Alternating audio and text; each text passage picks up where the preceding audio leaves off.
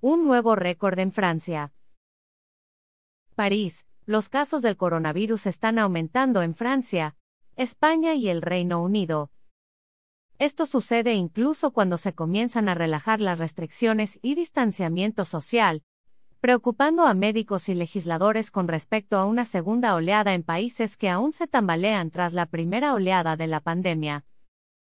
Francia estableció un nuevo récord el viernes después que las autoridades sanitarias informaran de 8.975 nuevos casos, mucho más alto que el récord anterior de 7.578 establecido el 31 de marzo, en el apogeo de la pandemia. En el Reino Unido.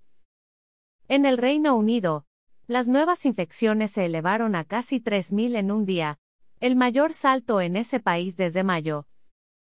Y España vio casi 9.000 casos el jueves fuera de Europa, India desplazó a Brasil para ocupar el segundo lugar después de Estados Unidos en términos de infecciones por coronavirus, con 90.082 nuevos casos cuyas cifras se espera que aumenten.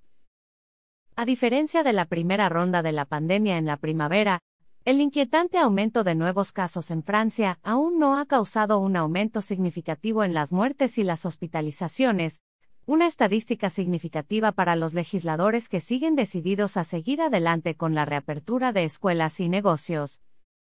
Laurent Tobiana, destacado epidemiólogo del Instituto Francés de Salud e Investigación Médica, comentó por el momento, el número importante es el número de personas enfermas, y el número de personas enfermas no está aumentando, el número de muertes no está aumentando. Por lo tanto, no deberíamos preocuparnos. Hay menos de 500 casos de COVID-19 en salas de cuidados intensivos francesas, por debajo de unos 8.000 en el apogeo de la crisis, según el gobierno francés. Hemos visto en otros países del mundo y en Europa que este tipo de aumento en los casos entre los más jóvenes conduce a un aumento en toda la población, dijo el secretario de Salud del Reino Unido, Matt Hancock. Por lo tanto, es tan importante que las personas no permitan que esta enfermedad infecte a sus abuelos y conlleve al tipo de problemas que vimos a principios de año. Maran Koch, secretario de Salud del Reino Unido. A nivel oficial, tal optimismo sigue siendo cauteloso. Recientemente, Francia ha hecho obligatorio el uso de máscaras en público en la mayoría de las ciudades, con multas relacionadas a la violación de la normativa pero los legisladores han descartado casi por completo el tipo de cuarentenas generales que aplastaron la economía de Francia en la primavera. No puedo imaginar una cuarentena general, dijo el ministro de Salud francés, Olivier Véran, el sábado. La cuarentena sirvió para detener el número desbordante de contagios. El ministro de Salud francés dijo que espera que las hospitalizaciones aumenten e instó a los franceses a permanecer vigilantes.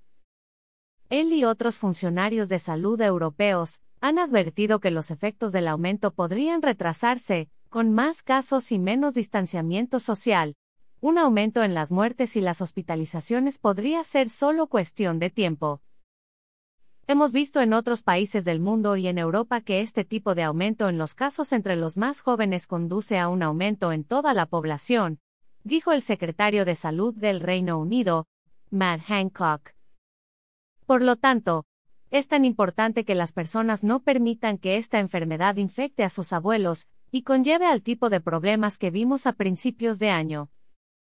Sin embargo, la enfermedad en sí misma permanece sumida en la incertidumbre.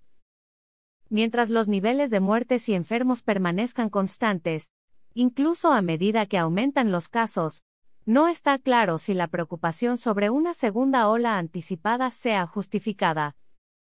Incluso con el aumento en pruebas realizadas en Francia, solo alrededor del 3% de las pruebas son positivas, dijo Tobiana, una cifra estadísticamente significativa, consistente con el margen de error de las pruebas.